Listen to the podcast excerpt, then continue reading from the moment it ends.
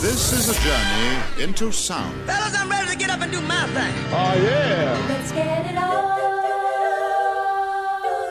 It's time to get down. I know you're gonna dig this. Hello and welcome to the 100 Greatest R&B Songs. My name is BJ Berry, and these are the greatest R&B songs of all times, and as well the stories behind them. So let's get started. Today we feature Luther Vandross, Never Too Much. Let's rewind to 1981. Never Too Much peaked at number 1 on the R&B charts, number 19 on the pop charts. The album earned Luther two Grammy nominations in 1982, one for Best New Artist and the second Grammy nomination for Best R&B Vocal Performance Male. I can't fool myself. I don't want nobody else to ever love me.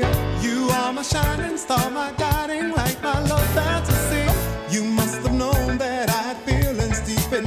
enough to swim. That's when you opened up your heart and you told me to come in. Oh, my love. I just don't wanna stop. Too much, never too much, never too much, never too much. Luther Vandross was born and raised in New York City, and he always showed an interest for singing. His father died when he was eight, and his mom, Mary Ida Vandross, raised four kids on her own, a tight knit family. His big sisters Ann and Pat began taking Luther to amateur night at the Apollo Theater to see people like James Brown, Patti LaBelle, Aretha Franklin.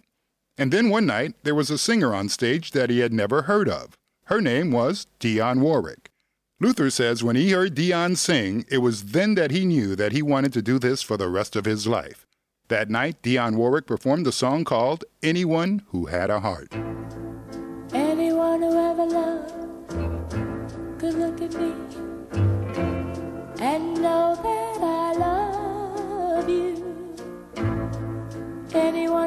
Dreamed could look at me and know I dream of you.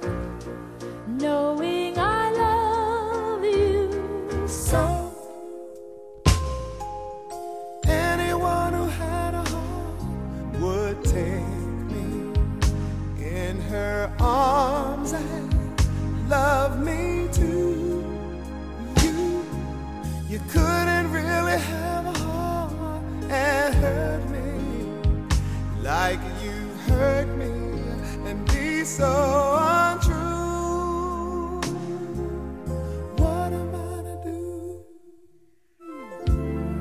And years later, Luther would record that exact same song. As a teenager, Luther loved the divas Dionne Warwick, Aretha Franklin, and later Patti LaBelle. In fact, while in high school, Luther founded the very first Patti LaBelle fan club.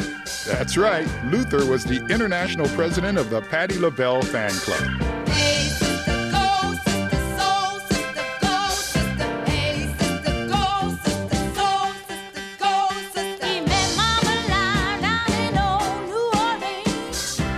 His teenage years, he would appear several times at the Apollo's famous amateur night while a member of a theater workshop group called Listen My Brother. Then they made it to the big time when they were asked by a new children's program called Sesame Street to be their feature musical act. Can you tell me how to get, how to get to Sesame Street? We were the first group on Sesame Street, the very first day that it was on the air in October of 1969. What's going on around here? We're gonna start from the head, going down to the feet, and the parts of the body right on the beat. And that was a big, big coup for all of us. You know, it was our TV debut. I'm a little local star here. Put a wiggle in your shoulder and a dance in your feet, and the parts of the body on Sesame Street. Those were the early beginnings for Luther Vandross, and those relationships became lifelong friendships. Fast forward. Disco was dying and there was this new thing called rap music. As far as R&B was concerned, R&B was kind of caught between a rock and a hard place. Luther was trying to find his way. He decided to start offering his services to commercial jingle production companies. There's nothing like a roller coaster ride. There's nothing like a view from a mile in the sky. And there's nothing like the flavor of juicy fruit gum. Pick a pack of Juicy Fruit Gum. So sweet tasting, fascinating, so juicy good, there's nothing else like it. Well, there's nothing quite like the feeling when you've won. And there's nothing like the flavor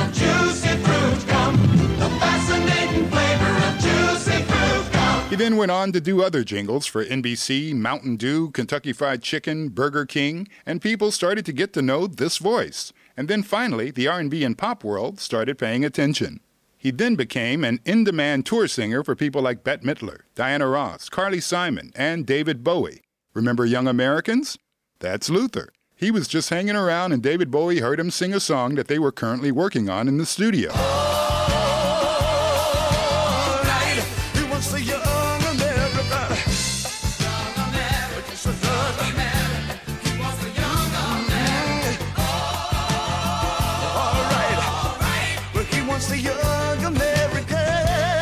Said, that sounds really good. I said, but it needs like a hook phrase or something, you know, that that's something that makes you want to come in and sing. Something like Young Americans, Young Americans.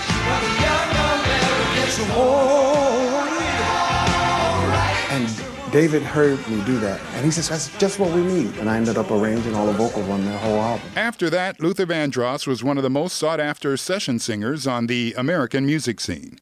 He sang with Roberta Flack, Chaka Khan, Barbara Streisand, the band Chic, and the man that everyone wanted to sing for or sing with, Quincy Jones. Here we are.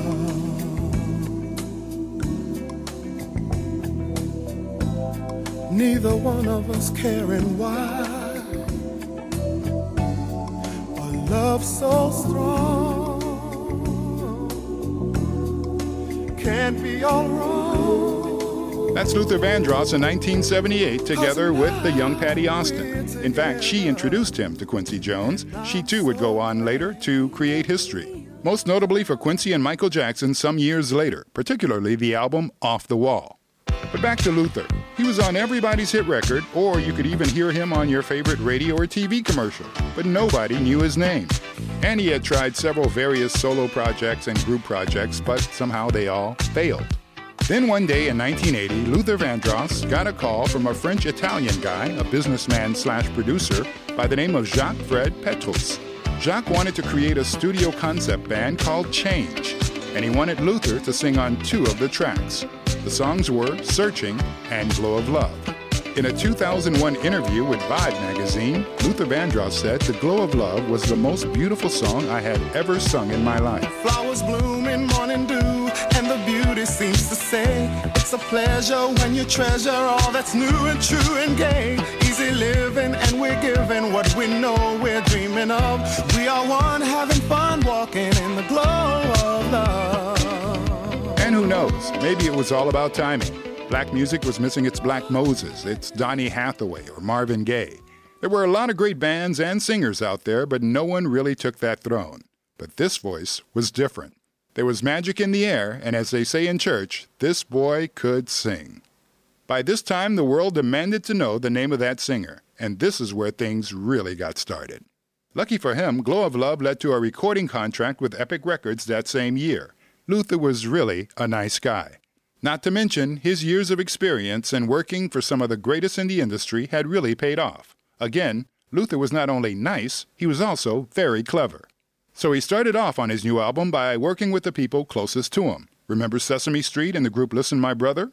On his very first album, he brought in old friend Fonzi Thornton for vocals, and Nat Adderley Jr. would serve as his main collaborator and arranger for most of his career.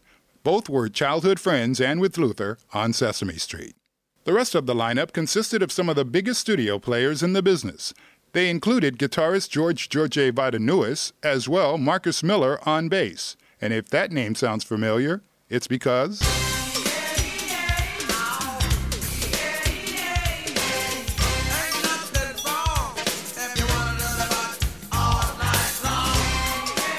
And as far as vocals go, all Luther had to do was ask. Luther and Whitney were childhood friends and had grown up singing together. She wasn't available, so he called her mother, Cissy Houston. The money that I saved with Bette Midler and Bowie and Roberta singing background for them, I made my own uh, demos. We went in the studio, everybody paid for free. We got the studio for free, the engineer for free, Cissy Houston, and everybody came in and sang for free. And there were other great singers on that track. Do you know the name Tawatha Agee? She too was heavy on the New York studio scene.